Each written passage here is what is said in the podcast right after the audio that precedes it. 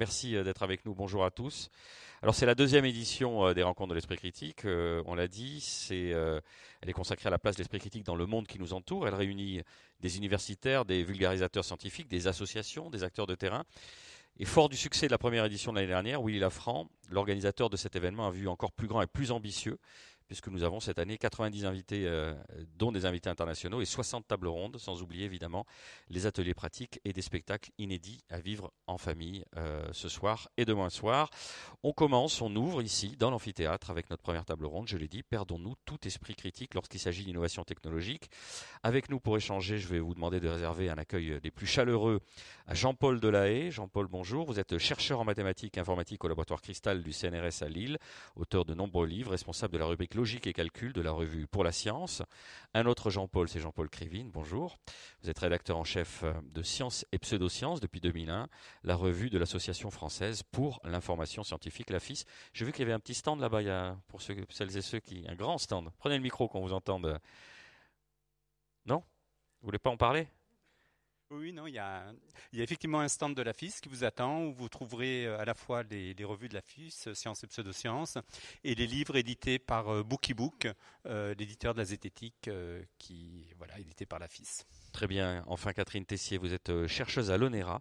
Vous êtes référente intégrité scientifique et éthique de la recherche de l'ONERA, membre du comité national pilote d'éthique du numérique. Ça fait beaucoup d'éthique, hein j'imagine qu'on va en parler. Ainsi que la défense et du comité opérationnel des risques légaux éthiques de l'INRIA. Euh, alors, on va commencer avec vous, Jean-Paul euh, Krivine. C'est compliqué euh, de garder son esprit critique quand il s'agit d'innovation technologique. On en perd dans les deux sens. Alors, si l'innovation nous plaît, ben, on perd notre esprit critique. On dit ah, c'est génial, mon iPad, formidable tout ça. Donc notre esprit critique s'émousse. Au contraire, si l'innovation technologique nous plaît pas, ben, on dit bah c'est de la merde. C'est quoi cette, cette technologie? Elle nous rabaisse. C'est complexe comme problématique. Alors oui, c'est complexe. Alors, ici, je suppose que tout le monde a une idée assez précise de, ce qu'est l'esprit critique, euh, mais je dirais en, deux mots sur ce qui va nous intéresser, en tout cas les exemples que je vais prendre. Euh, on va s'intéresser par exemple aux risques et aux bénéfices d'un certain nombre d'innovations. L'esprit critique, idéalement, ça serait euh, pour évaluer le risque et le bénéfice d'une innovation ou d'une application, bah, je rassemblerai l'ensemble des informations pertinentes en ayant conscience que je les connais peut-être pas toutes, et donc je me fie pas à ce que j'ai en tête, mais je me dis il manque peut-être plein d'informations. Je vérifierai les sources et je ferai une évaluation rationnelle de, du risque et des bénéfices.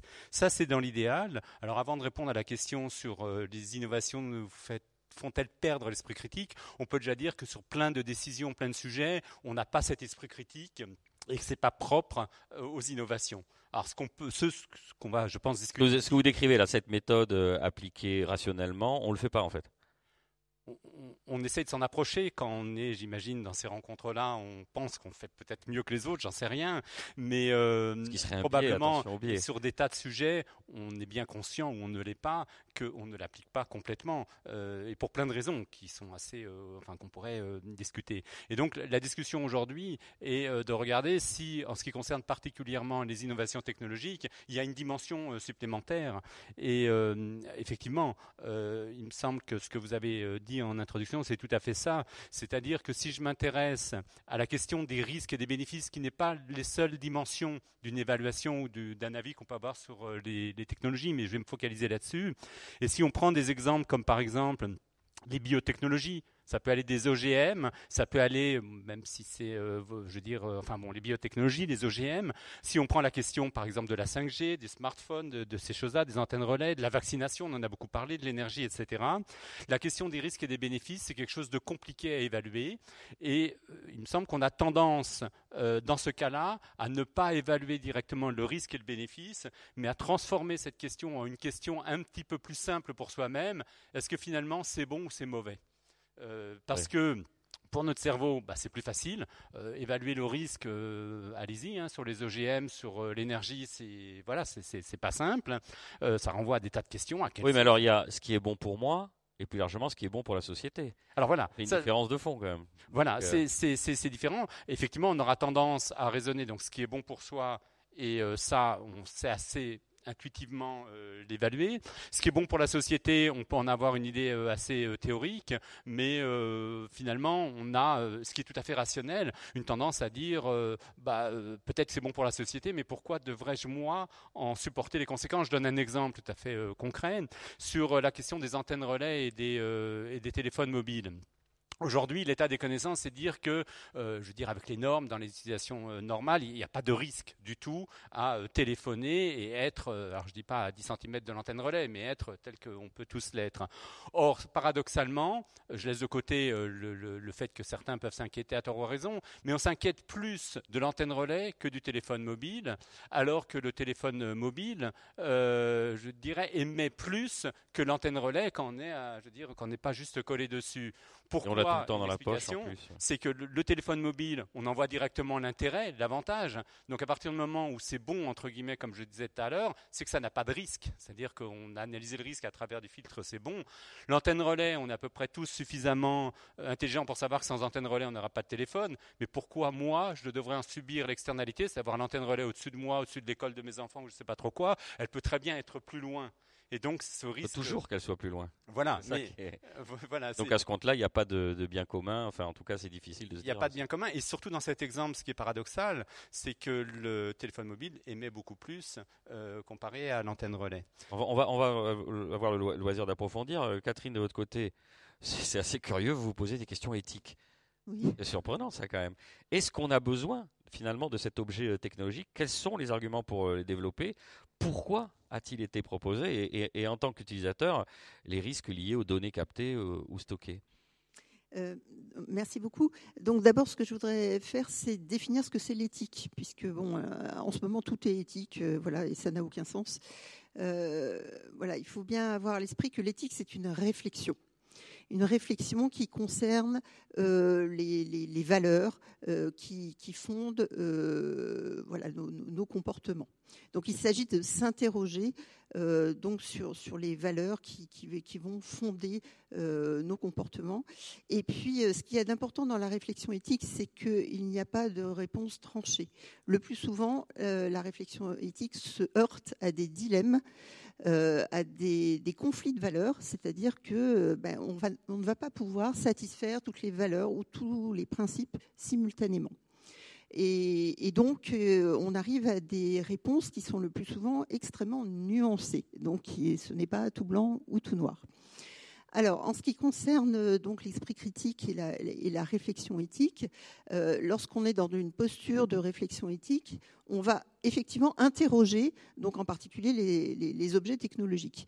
On va interroger alors, pour compléter ce que vient de dire Jean-Paul, non seulement dans le cadre d'un raisonnement sur les conséquences, ce qu'on appelle un raisonnement conséquentialiste, donc les bénéfices et les risques, euh, donc sur tout un tas de plans, euh, divers, euh, mais aussi dans le cadre d'un raisonnement déontologique, on va s'interroger sur la raison d'être de cet objet, c'est-à-dire au nom de quoi on va utiliser cet objet, le mettre dans la société, quelles sont les réelles motivations euh, pour euh, mettre un tel objet dans la société? Alors, je vais prendre un exemple que je connais bien, puisque nous avons rendu au Comité national pilote d'éthique numérique un avis sur le véhicule dit autonome, je dis bien dit autonome, que nous avons d'ailleurs préconisé, la première préconisation dans cet avis, c'est de ne pas l'appeler comme ça, mais de l'appeler véhicule à conduite automatisée, de façon justement à ne pas nourrir des fantasmes et donc des, fausses craintes, des fausses, euh, attentes hein, vis-à-vis de cet objet. Donc je parlerai du véhicule à conduite automatisée. Et donc nous nous sommes interrogés en particulier sur la raison d'être de cet objet et au nom de quoi, euh, voilà, les constructeurs, mais aussi les, gouvernements, les pouvoirs publics euh, promouvaient finalement cet objet. Et donc euh, là, il y a tout un tas de plans que nous avons étudiés. Euh, donc il y a bien sûr euh, l'argument économique, qui est quasiment, finalement, quand on regarde, le seul argument qui tient la route, si j'ose dire, pour promouvoir cet objet. Mais il y a aussi d'autres arguments qui sont mis en avant, qui sont il y aura moins d'accidents. Or, on s'aperçoit qu'en lisant la littérature, etc., qu'en fait, ça n'est pas du tout attesté. Voilà, il n'est pas du tout démontré qu'il y aura moins d'accidents avec les véhicules à conduite automatisée.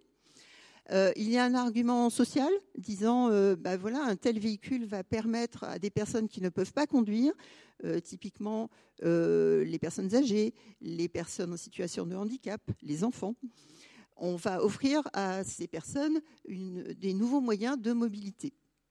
Or, si on creuse un peu cet argument, euh, on, voit assez rapidement que ces personnes, de toute façon, il faudra les accompagner pour aller prendre ce véhicule.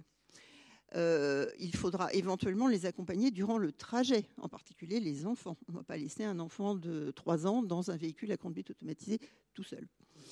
Euh, donc, on peut s'interroger sur le, bien fondé de cet argument en se disant, bah, finalement, si on a une voiture avec un chauffeur euh, traditionnel tel qu'on la connaît actuellement, bah, c'est tout aussi bien, puisque de toute façon, il faudra un accompagnant.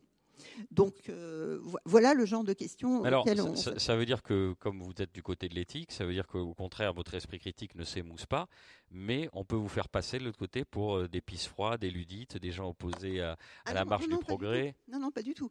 Euh, non, non. la technologie n'est ni mauvaise ni bonne en soi. Ça, ça c'est une chose. Après, il faut s'interroger sur les usages qu'on en fait. Voilà.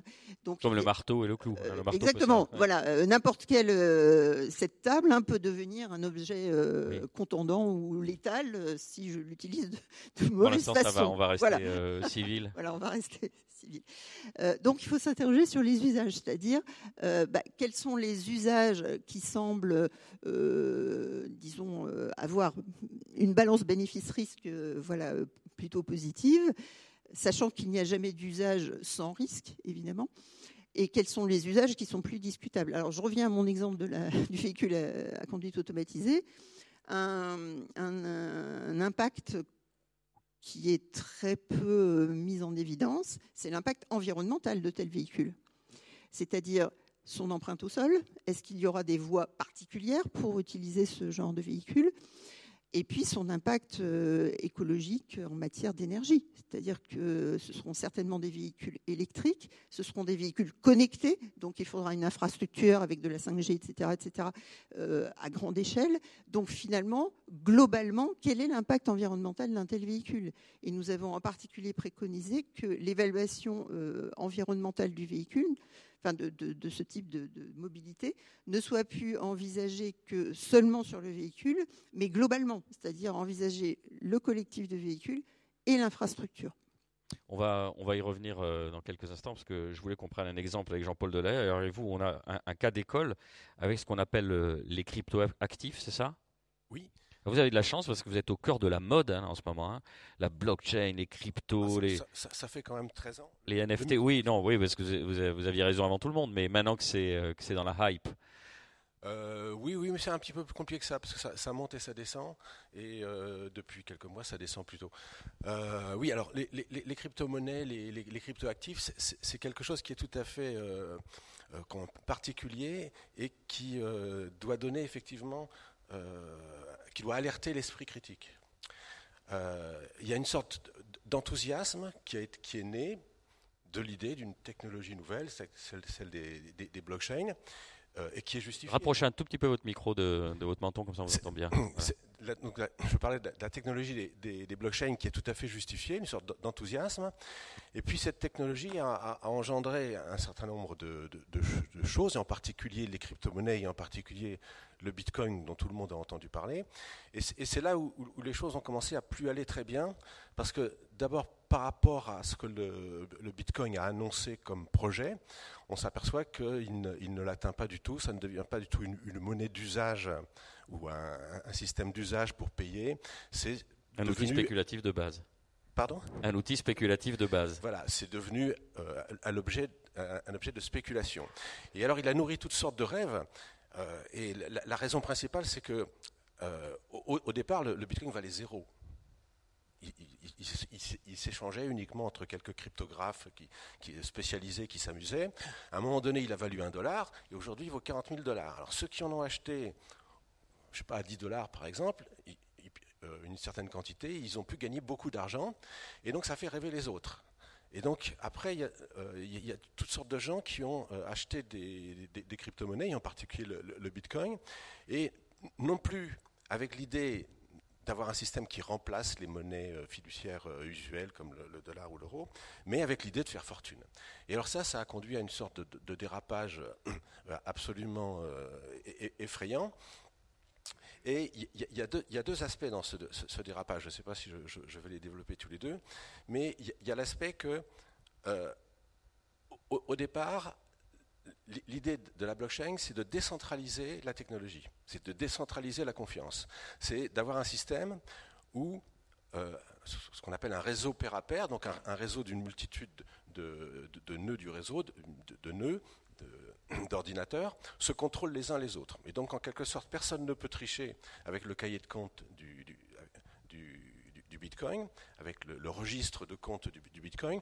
Donc effectivement, c'est parfaitement sécurisé du point de vue de la gestion des comptes. Je ne parle pas de, l'usage qu'on peut faire après des Bitcoins pour, pour, faire du blanchiment ou du trafic, mais la, gestion des, comptes, sur mon compte, j'ai dit Bitcoin, un tel en a, en a 20, etc. Ça, c'est parfaitement sécurisé par le principe de la décentralisation et de la redondance. Chaque nœud du réseau contrôle toutes les transactions. Chaque nœud du réseau garde en mémoire euh, toutes les transactions euh, du, passé, ce qui sécurise complètement le. alors, pourquoi, ça, dérape? Pourquoi c'est utilisé à d'autres fins? Alors, il y, a deux, dérapages. Le, premier dérapage, c'est que euh, l'intérêt de la, cryptologie, de la, crypto-monnaie, du, système des blockchains, c'est la décentralisation et la redondance. Or, la plupart des gens, ou une partie importante des gens qui aujourd'hui spéculent sur les crypto-monnaies, les, achètent sur des plateformes d'échange, ce qu'on appelle des exchanges. Et c'est elles qui ne sont pas sécurisées Elles sont centralisées. Un échange, c'est quelque chose qui est tout à fait centralisé. Donc, le, fait de passer par l'intermédiaire d'un échange, c'est en fait déjà renoncer complètement à ce qui a fait le succès du concept de, de blockchain. Donc ça, c'est une, sorte de comportement absurde.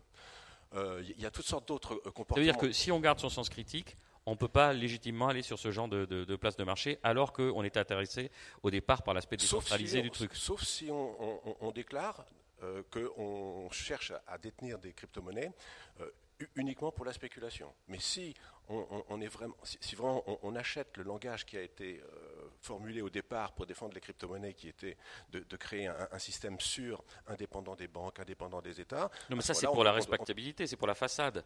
Dans les faits, même les gens qui font monde d'esprit critique, ils ont envie de spéculer dessus. Ils se disent c'est génial, ce système décentralisé, c'est une nouvelle chose. On est, on est maître de notre truc, c'est le rêve libertarien euh, optimisé. Oui, c'est ça.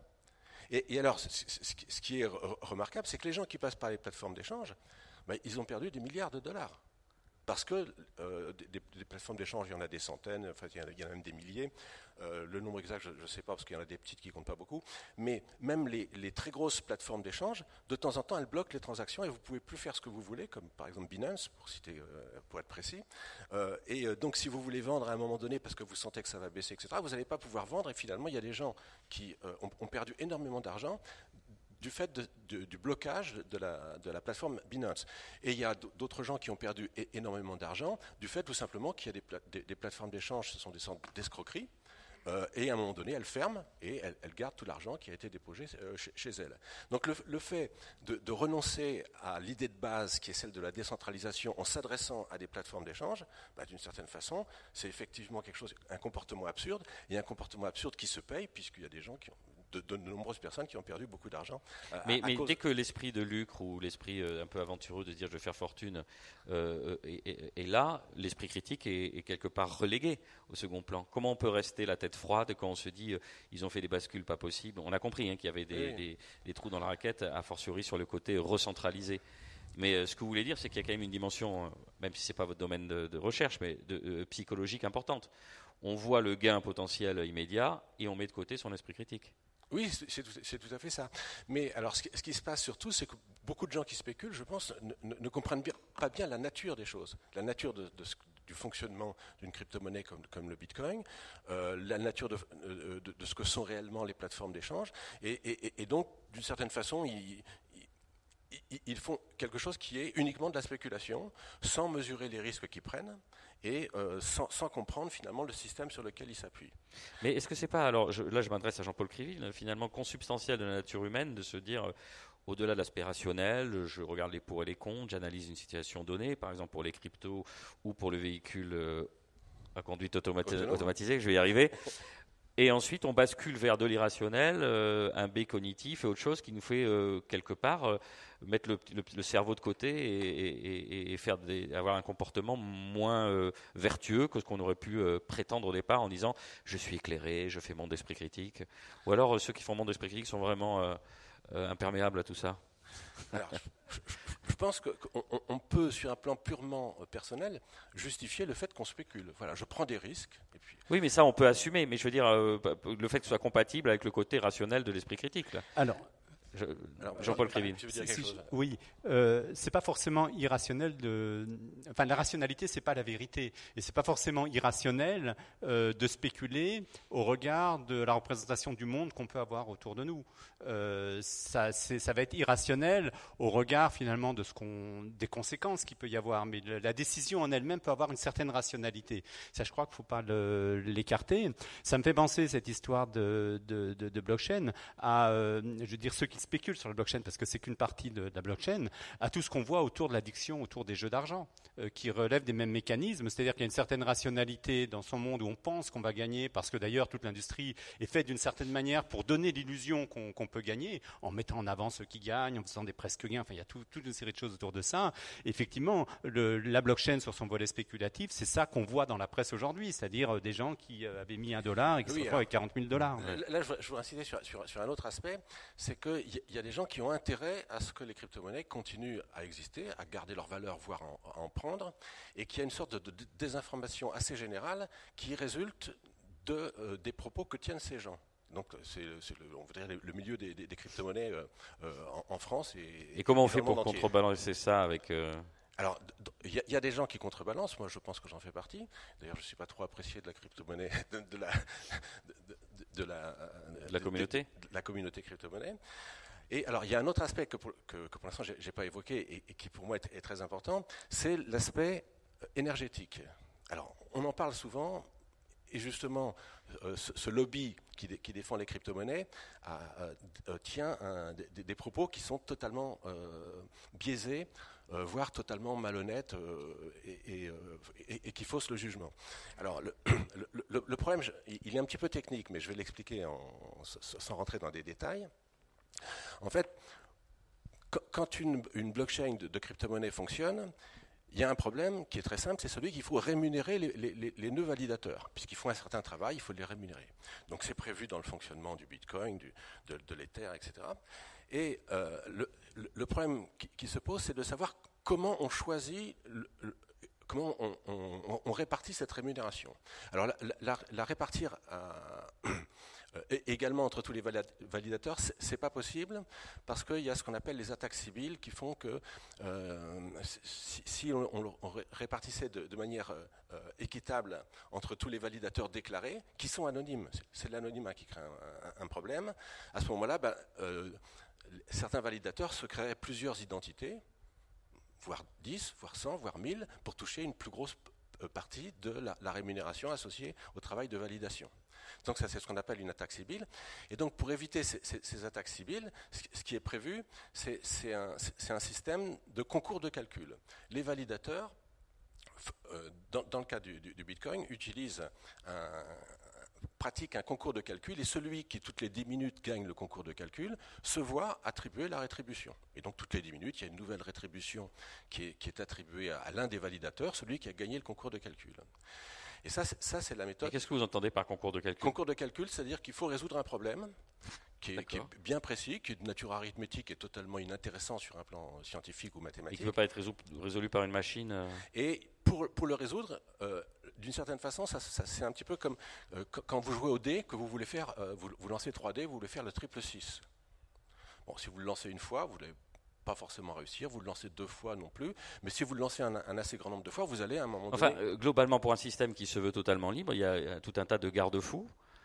Euh, parce que parce que ça dérape tout le temps. Enfin, je veux dire sans, sans généraliser. Je, ne comprends pas ce que vous voulez dire. Bah, le, on dit le, c'est décentralisé, euh, c'est que les gens se tiennent par la barbichette et ils se contrôlent eux-mêmes. Et là, vous êtes en train de décrire des processus de sécurité comme si le, système en lui-même n'était pas aussi fiable. Ou... Oui, mais globalement, le, fonctionnement d'une blockchain qui fonctionne avec ce qu'on appelle la preuve de travail, donc comme le, comme le Bitcoin, il est parfaitement sécurisé et et il évite les, attaques civiles que j'étais en train de mentionner parce que justement, il, utilise un système qui est la preuve de travail.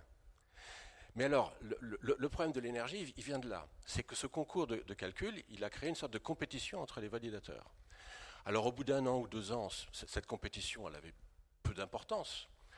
Mais au bout de 13 ans, maintenant on en est au, bout de 13 ans, cette compétition, elle a fait que les gens se sont équipés de matériel spécialisé, ils ont fabriqué des puces spécialisées, ils en ont acheté des millions d'exemplaires. Aujourd'hui, il y a pratiquement 2 millions de machines euh, qui, consomment chacune une, électricité assez considérable, euh, c'est 300 watts, euh, non, 3000 watts à peu près chacune, qui, qui fonctionnent. Et tout ça parce qu'il y a une sorte de compétition entre les validateurs pour toucher la rémunération.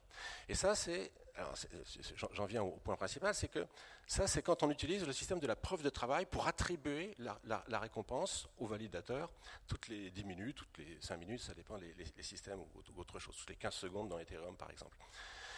Mais il y a un autre système qui s'appelle la, preuve d'enjeu, qui, fonctionne non pas sur un concours de calcul, mais sur un, engagement. On dépose en quelque sorte de l'argent sur une, sur une table. En fait, on, met sous séquestre une somme d'argent, et en fonction de la, somme d'argent qu'on met sous séquestre, eh bien, on touche une partie où, euh, on a une probabilité plus ou moins importante de toucher la rémunération.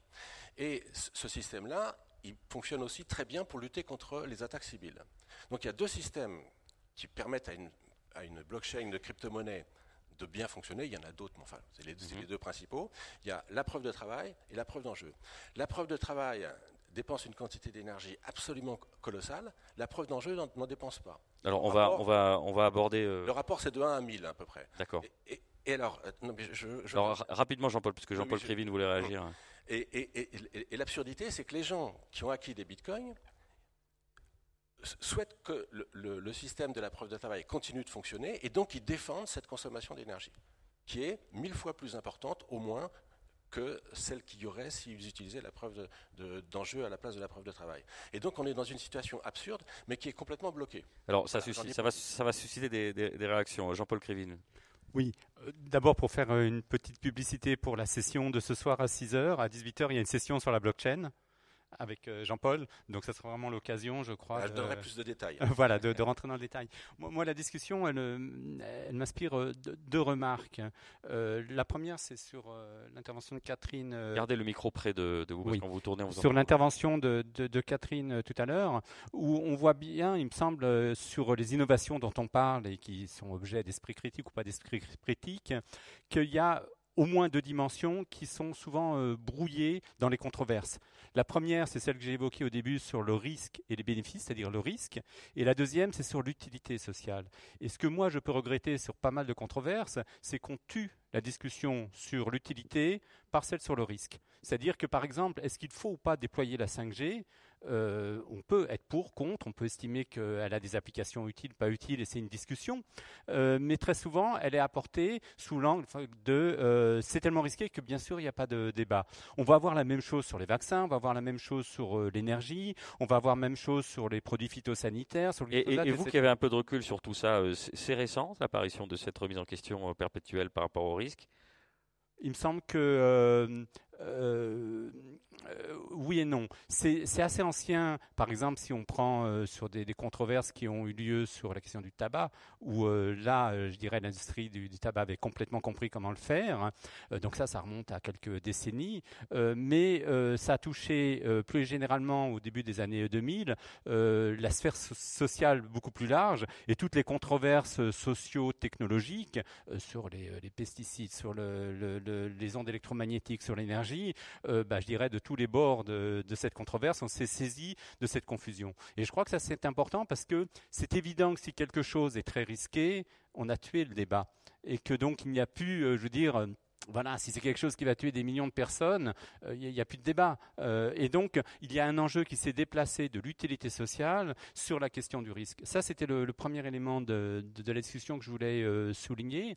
Le deuxième que m'inspire aussi l'intervention de, Catherine, c'est la difficulté qu'on a à à, projeter ce que sera une innovation et ce que sera son utilité. Si je prends l'exemple de, la blockchain, euh, elle avait sûrement, ça Jean-Paul saura mieux dire, un certain nombre de, vertus auprès de ses concepteurs, euh, et euh, elle a pris une forte dimension spéculative qui était ou pas prévue, ça j'en sais rien, une forte dimension consommation d'énergie qui était prévue ou pas, j'en sais rien, mais des tas d'applications sont cinées tout à fait positives et intéressantes sur les smart contracts, sur des tas de choses qui peuvent vraiment avoir une utilité. Et ça, je ne suis pas sûr que le concepteur de la blockchain au début avait toute cette vision-là. On pourrait faire la même chose sur la 5G je dirais la 5G, elle a un certain nombre de choses dans son cahier des charges, mais c'est comme sur les générations d'avant dans les télécoms. Est-ce qu'on pouvait anticiper que le Minitel, ça serait d'abord le Minitel Rose? Est-ce qu'on pouvait anticiper, euh, voilà, des tas de choses. Et c'est pour ça, et est-ce qu'on pouvait anticiper que les recherches sur l'ARN euh, viendraient comme un élément majeur sur un vaccin dans une épidémie que personne n'avait euh, vu venir? Ce que vous voulez dire, c'est qu'il faut quand même laisser la liberté à la technologie d'exister en tant que telle avant de brandir l'étendard du risque pour que d'autres potentialités émergent, positives ou négatives, enfin non, je, veux juste dire qu'il faut euh, garder un peu de recul et être prudent pour ne pas euh, cantonner les euh, bénéfices-risques d'une technologie. Les risques, on a du mal d'ailleurs à se projeter, mais on va aller jusqu'où bon, où on peut. Sur les bénéfices, pour certaines technologies, on ne peut pas simplement les délimiter à ce qu'on voit à un temps T, parce que ça serait complètement réducteur et qu'on peut prendre quasiment énormément de technologies qui ont été développées. On se place 15-20 ans après, ben, on n'avait pas du tout anticipé que. après, je ne dis pas que forcément que toutes les applications qui ont, eu lieu étaient nécessaires, utiles, positives pour la société. Je dis simplement qu'on ne pouvait pas les prédire et qu'on pouvait comme ça difficilement faire une projection au niveau euh, social des bénéfices et des risques aussi simplement qu'un tenté, je, peux tout anticiper. Ça veut dire que l'inscription du principe de précaution dans la Constitution, vous, vous étiez contre? Alors, ça, me permet, mais non, ça me permet déjà, bon, il y, a tout un débat, on avait écrit dans, notre revue des, tas de choses. Je voudrais juste dire un élément sur cette question du principe de précaution. Euh, euh, bon, d'abord, faudrait, ça nous amènerait trop loin sur la discussion, mais euh, par rapport à quelque chose que vous avez dit, on voit les, le risque, on peut évaluer parfois le risque que quelque chose se passe, mais on met souvent sous la table le risque de ne rien faire et que la question de l'avantage bénéfice-risque, c'est pas un statu quo qui ne pose aucun problème. On le voit bien sur euh, les avantages risques du vaccin ARN. Euh, je veux dire, euh, ne rien faire, on voit tout de suite ce que ça donnait. Donc le principe de, précaution dans la Constitution, ou un certain usage du principe de précaution, instaure une asymétrie qui n'a pas de sens entre un risque qui va être survalorisé par rapport à une situation de statu quo qui est présentée finalement comme c'est bien et c'est une situation de référence positive. Catherine, vous souhaitiez réagir oui, je vais réagir sur deux points. Euh, d'une part sur l'excès de précaution et puis d'autre part sur les biais cognitifs que l'on a euh, face à la technologie. Donc sur le premier point, euh, vous savez peut-être que la, Commission européenne, enfin l'Europe, a publié donc l'année dernière, il y a un an juste, un projet de, réglementation concernant ce qu'on appelle, à tort peut-être, mais l'intelligence artificielle. Et là-dedans, donc c'est un document très très très très lourd, il est question de systèmes dits justement à haut risque mais ils sont qualifiés d'emblée à haut risque. D'accord? Et donc, il est prévu qu'il y ait une réglementation avec des interdictions. Euh, voilà. Bon, il est prévu en particulier qu'on interdise en Europe les systèmes de crédit social basés sur la reconnaissance faciale à la volée, ce qui n'est pas forcément un mal. D'accord? Mais euh, voilà, mais il est prévu d'autres choses aussi. Donc là, on se heurte à une chose, c'est que le législateur finalement va arrêter des choses et peut-être empêcher la technologie d'évoluer et de regarder quelles pourront être des, des, utilités éventuelles de ces technologies. Donc il faut être prudent aussi avec la législation concernant les technologies parce que ça peut empêcher effectivement de découvrir des nouvelles utilités euh, ou des nouveaux euh, bénéfices tout en continuant à évaluer les risques. C'est pour ça qu'il faut insister sur le fait que la réflexion éthique est toujours en chemin contrairement à la législation hein, qui évolue plus lentement. Donc il faut toujours remettre sur le métier la réflexion éthique, euh, et, donc elle est de tout instant, hein, si, j'ose dire, cette réflexion éthique. Ça veut dire que euh, l'aspect législatif peut être un carcan si euh, la, Oui, mais souvent la, voilà, la réflexion éthique, on le voit dans le cas, en France dans le cas de la révision des lois de bioéthique, l'éthique précède la, loi, hein, et ça doit être comme ça, et pas l'inverse. Euh, sur le deuxième point, donc les, biais cognitifs, euh, donc il, est bien connu de manière scientifique, hein, dans le domaine des facteurs humains, que l'automatisation crée un certain nombre de biais euh, sur l'être humain.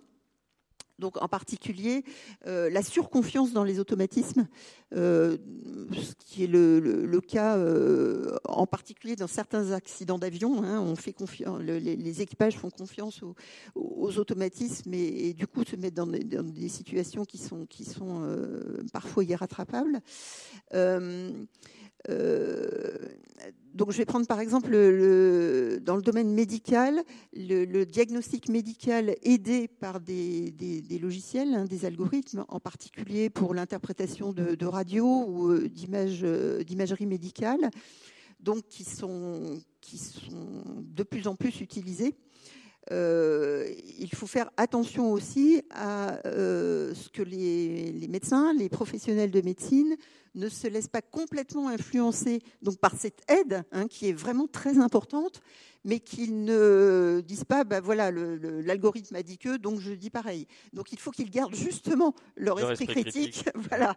Mais ça c'est compliqué parce qu'il y a une machine qui euh, donc euh, est conçue euh, sur la base d'un nombre de cas très très grand, etc., etc., et dans laquelle ils vont avoir tendance à faire confiance et de plus en plus confiance. Et donc quelle, quelle est la place et quelle va être la place de ces professionnels avec ces aides. Et là, il faut vraiment se poser la question de comment le système constitué de l'aide numérique et de l'humain euh, va pouvoir fournir, dans le cas précis, un diagnostic qui va être meilleur que le diagnostic fourni entièrement par la machine ou le diagnostic fourni entièrement par l'humain. Mais alors le nœud, du problème que vous soulignez, là, je vais m'adresser à, tout le monde, c'est comment fait-on dans ce, dans ce cas-là euh, pour garder son esprit critique. Vous avez illustré avec la confiance parfois euh, euh, des pilotes d'avion. Là, il dit bon, bah, au début, imagine que dans votre, imaginez que dans votre pratique professionnelle, vous vous rendez compte que ça a un impact fort et que ça vous aide.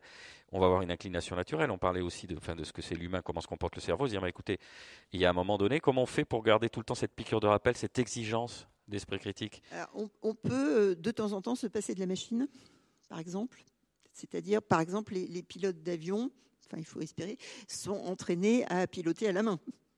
D'accord. Donc à se passer de la machine. Oui, mais c'est dans, des cas extrêmes avec des. Oui, mais ils sont entraînés à le faire. C'est ça que je veux dire. Euh, de même, bah, les médecins euh, sont certainement entraînés. Enfin, il faut espérer à faire un diagnostic. Euh, voilà, on leur âme et conscience avec leurs propres connaissances ou la connaissance scientifique de la littérature, etc., etc. Mais tout un chacun. Je signale que je n'ai pas de smartphone moi-même et donc je me promène dans les villes inconnues avec un plan en papier. Mais voilà, petit à petit, peut-être que les personnes ne que vous avez une supériorité morale sur nous? Absolument. non, je plaisante. Mais petit à petit, les, les gens peut-être ne vont plus savoir se servir d'un plan comme on, on, sait de moins en moins euh, faire du calcul mental, par exemple, parce qu'on a des, calculettes qui savent faire ça très bien. puis peut-être que ça sert à rien le calcul mental finalement. Mais est-ce que ah, si pour le si si pour si vous voulez être rémunéré pour le Bitcoin, visiblement, on fait des calculs complexes arithmétiques, il faut savoir mener. Alors comment on fait Jean-Paul Krivine euh, pour, pour, pour garder euh, cet esprit critique? Donc on l'a vu là, c'est ces exemples, c'est c'est d'abord un combat personnel, c'est une éthique personnelle, c'est une exigence personnelle, c'est tellement dur. Alors, j'apporterai pas une réponse simple euh, à non, ça. Non, on peut avoir la nuance. Moi, je suis journaliste, c'est un peu bourrin. Hein. Non, non, non, mais euh, je crois qu'il faut jouer sur, euh, sur tous les tableaux. Si on est là, l'éthique personnelle, la compréhension de nos propres biais, voilà, cultiver l'esprit critique, c'est nécessaire. Euh, ça serait trop simple si c'était suffisant et que si c'était juste une affaire de finalement on est des, gens privilégiés parce que nous on sait ce qu'est l'esprit critique et on va passer entre les gouttes de tous les biais. Donc bien sûr, euh, c'est, d'abord c'est pas suffisant parce qu'on est victime de, nos propres biais même si on les connaît ou on en connaît un certain nombre. Donc mais il faut quand même jouer là-dessus. Euh, après il est évident que le contexte euh, comment dire social de la manière dont la société met un certain nombre de réglementations, de régulations qui sont décidées par euh, nous-mêmes joue de manière évidente. Euh, sur le problème d'addiction que j'ai évoqué tout à l'heure, euh, le fait qu'il y ait une réglementation sur le tabagisme passif et tout et tout aide aussi probablement à, euh, bah, à, éviter un certain nombre de choses. Mais il faut que le législateur trouve le, bon équilibre pas stopper dans l'œuf la technologie parfois, protéger le public pour les. Oui, alors je ne sais pas si le bon équilibre existe, mais disons qu'il y a forcément une dimension importante. En tout cas, où il y aura un degré d'acceptation par le plus grand nombre. Voilà. Mais à partir de là, euh, on ouvre un champ qui va bien au-delà de, ce qu'on peut dire en, cinq minutes. Euh, peut-être qu'on peut attendre aussi du régulateur et derrière du, politique qu'il donne aussi une information éclairée et complète sur la question des risques, sur la question des, des avantages, des bénéfices. Ça, c'est pas quelque chose d'acquis et de simple. Donc voilà, c'est un système compliqué. et peut-être pour rebondir sur ce que disait... Degré de confiance envers les politiques. Et, ce que disait Catherine, euh, en fait, là aussi j'ai une interrogation. Est-ce qu'il euh, faudra cohabiter dans un monde où on interagira en tant qu'individu avec euh, l'intelligence artificielle, avec des machines, avec tout ce qu'on veut? Est-ce que la bonne solution, c'est de savoir à un moment donné s'abstraire de la machine pour dire il y a le backup qui est là et que c'est la machine, voilà?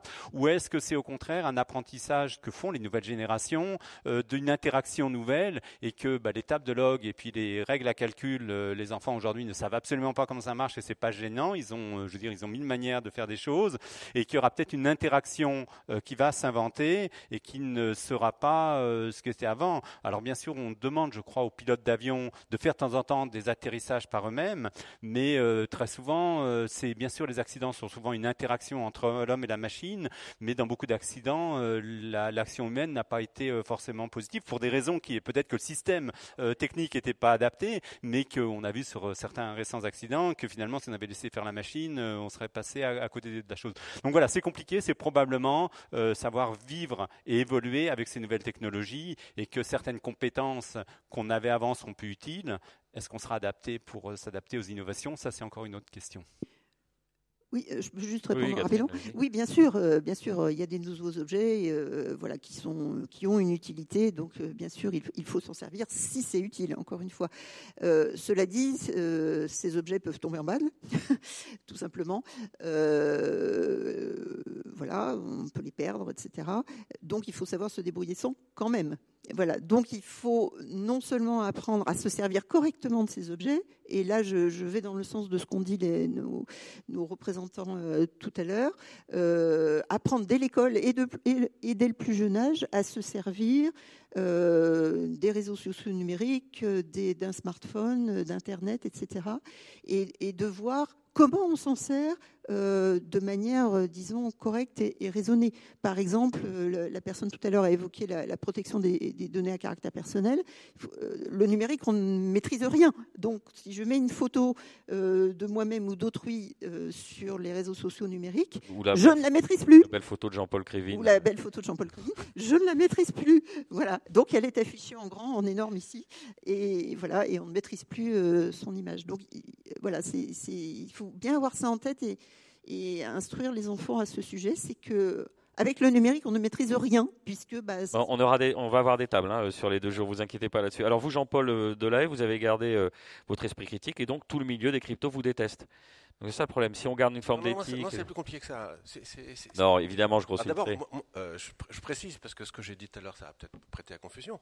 je, je, considère que l'invention de la blockchain est une invention tout à fait intéressante et tout à fait géniale. Maintenant, ce, qui se produit euh, euh, en France, mais, c'est plus général dans le euh, plus général, c'est que l'aspect monétaire, donc l'aspect la possibilité de gagner de l'argent en spéculant sur le Bitcoin, ça a déformé la situation. Et aujourd'hui, ça a créé un lobby qui défend, y compris en quelque sorte, les mauvais aspects de la, technologie ou les aspects qui pourraient être réformés pour, par exemple, corriger la consommation électrique et qui, du coup, ne sont pas corrigés. Donc là, il y, a quelque chose qui est, très particulier dû euh, à, la situation où euh, la, nouveauté technologique est mêlée à la création d'argent, une sorte d'argent euh, que, sont les, crypto-monnaies, et, ça a faussé le jeu. Et moi, ce, que je dis à la, communauté des, des crypto-monnaies, euh, tout, le monde n'est pas d'ailleurs euh, opposé à mon point de vue. Parce que, par exemple, les nouvelles crypto-monnaies qui se créent, en général, elles fonctionnent avec la preuve d'enjeu et pas avec la preuve de travail. Ce qui prouve que les gens sont d'accord une partie des gens euh, est d'accord avec l'analyse que je fais. Et en particulier, Vitalik Buterin, qui est celui qui a été à l'origine de la création d'Ethereum, qui est la deuxième crypto-monnaie, il travaille pour passer à la preuve d'enjeu, pour passer de la preuve de travail à la preuve d'enjeu. Donc, ce, qui se passe aujourd'hui, c'est que cette interaction entre la nouveauté technologique et l'argent a faussé un peu le jeu et empêche l'évolution de la technologie. Et en fait, la technologie, elle pourrait évoluer, la technologie pourrait évoluer euh, plus vite. Elle, pourrait se, débarrasser. On, nous demande que vous rapprochiez votre micro de votre menton, on vous entend pas bien. Comme ça, faites comme moi, regardez, posez-le comme ça. Sur le, menton, voilà, c'est bon comme ça. la technologie pourrait progresser plus vite, pourrait se corriger des défauts, comme toutes les technologies. On n'est pas resté au Minitel. Et donc, les, erreurs qui ont été commises au départ ou les perfectionnements qu'on a trouvés à, la façon de faire fonctionner les, blockchains devraient être corrigés et elles ne le sont pas à cause de, cette euh, interaction avec l'argent et avec l'intérêt qu'ont certains à ce que le Bitcoin continue à, avoir, à valoir 40 000 euros comme il vaut aujourd'hui. Donc en conclusion, c'est l'argent pourrit tout, c'est ça? Non, je, blague. Allez, on va profiter de votre présence. Je ne dis pas l'argent pourrit tout, mais en, l'occurrence, il y a un problème là à cause de l'argent. Ça marche. Est-ce qu'il y a des questions? On a des, micros ici qu'on va vous passer normalement. Oui, mademoiselle, si vous pouvez le... voilà, profiter de la présence de nos invités et de leur expertise. Pour les passer à la question, on a 10 minutes. Allez. Oui. Euh, bon, simplement, ce que je voulais dire déjà au départ, c'est un peu par rapport au titre, c'est que l'esprit critique, c'est toujours soi, et les biais, c'est pour les autres. Et euh, si on essaie de bien définir l'esprit critique, on va avoir quelques problèmes. Et la seule définition que l'on pourra atteindre, c'est une définition trop générale pour pouvoir dire si je dispose de l'esprit critique, alors je peux bien gérer l'innovation technologique. Je voulais dire ça euh, simplement parce que souvent on dit oui, on prétend maîtriser son propre esprit critique, mais ça ne veut pas dire grand-chose. Moi, je suis souvent en contact avec des complotistes qui me disent mais attendez, mais faites un peu preuve d'esprit critique quand même. Arrêtez de croire que la Terre est ronde. Comment vous pouvez croire des, sottises aussi euh, évidentes? Donc voilà, tout ça pour dire que la deuxième chose, c'est par rapport à l'innovation technologique. Je crois qu'il faut toujours euh, rappeler que l'innovation, c'est quand même une arme c'est une arme des entreprises et des États pour détenir un pouvoir sur les autres. il y a des armes classiques, il y a des canons, il y a tout ce qu'on veut, mais c'est une arme. Et donc, il faut toujours avoir en tête que l'innovation dans un monde qui est en compétition peut représenter un danger par le simple fait qu'elle constitue l'arme d'excellence pour assurer le pouvoir des États. Et ce que vous disiez par rapport à l'argent, bon, l'argent c'est aussi un pouvoir. Et donc on voit comment l'argent peut euh, contribuer à détourner l'intérêt des blockchains, par exemple. Donc voilà, il faut, toujours avoir ça en tête. Alors je ne suis pas en train de dire euh, l'innovation c'est dangereux, et de même que euh, je pense la posture... c'est une arme, pour les États, c'est. En tout cas, dans le contexte international qui est le nôtre, qui est de compétition systématisée, il faut toujours avoir en tête que l'innovation, elle a cette fonction-là. Ça, c'est une affirmation qui peut être battue en brèche aussi. Ah oui. je, peux répondre aussi, euh, une arme pour les États, mais quand on voit que les, le numérique est essentiellement, voire exclusivement détenu par des sociétés privées, euh, on peut se poser la question euh, de l'arme pour les États, euh, peut-être pas, mais l'arme pour des sociétés privées, oui. C'est pour ça. Voilà, qui en savent beaucoup plus que les États sur nous, sur ce qu'on fait, etc. C'est les États et les entreprises, mais c'est vrai dans une société où les entreprises occupent une place de plus importante. Bah.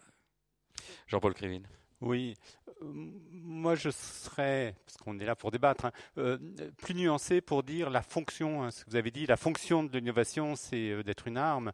Euh, moi, je ne verrais pas les choses comme ça et je pense qu'il faut rentrer plus dans le détail sur ce qu'on met derrière le mot innovation. Il y a une première dimension qui est sa caractéristique technique. Quand je parle d'ARN messager, d'un vaccin ARN messager, c'est ça. Et en soi, comme ça a été dit avant, c'est pas une arme du tout, c'est simplement une innovation, je dirais qu'il y a certaines propriétés euh, qui peuvent être à la fois euh, bénéfiques, négatives. Je suis persuadé qu'on peut faire sûrement des, armes de destruction avec de l'ARN, j'en sais rien, je suis pas biologiste. Mais donc la première, la première euh, je veux dire, élément d'innovation, c'est son contenu scientifique. Et ça, c'est voilà, neutre, ça n'a pas, c'est ni une arme ni pas une arme, etc. Après, il y a comment l'innovation va se développer dans une société. Et comme la société est un enjeu de pouvoir, de tout ce qu'on veut, bien sûr, l'innovation euh, se, développe là-dedans.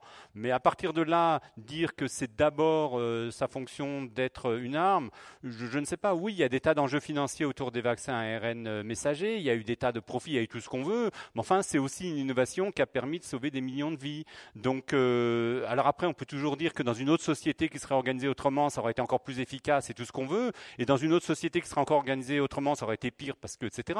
Donc je crois qu'il ne faut pas mélanger les deux et dire qu'aujourd'hui, ça, ça me paraît important, euh, il y a un contenu de, je dirais, des innovations qui doit être d'abord évalué pour ce qu'il est et de ce qu'on peut faire. Et on le fait sur des, sur des tas de sujets. Il y a des scientifiques qui travaillent là-dessus. De regarder après des conditions de déploiement de l'innovation dans une société qui n'est pas parfaite et qui va euh, bien sûr euh, faire ça. Mais n'inversons pas les choses. C'est pas l'innovation en elle-même qui est là par construction pour euh, pour euh, comment dire euh, pour cet enjeu de, de, pouvoir. Même s'il est évident que la société telle qu'elle est organisée va privilégier va mettre des financements sur certaines innovations et pas d'autres. Par exemple sur l'armement on peut être pour contre avec l'Ukraine le débat peut être relancé.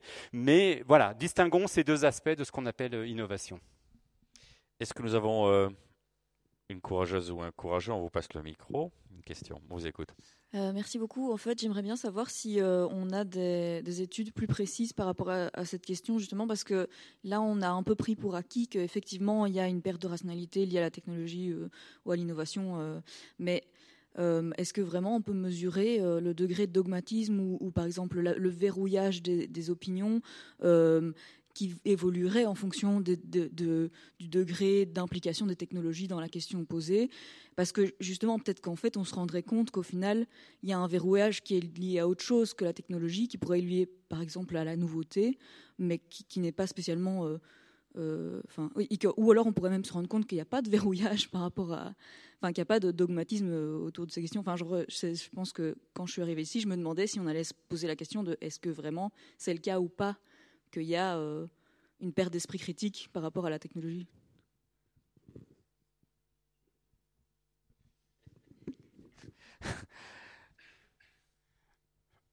C'est une bonne question, donc c'est pour ça qu'on se précipite tous pour, euh, pour y répondre.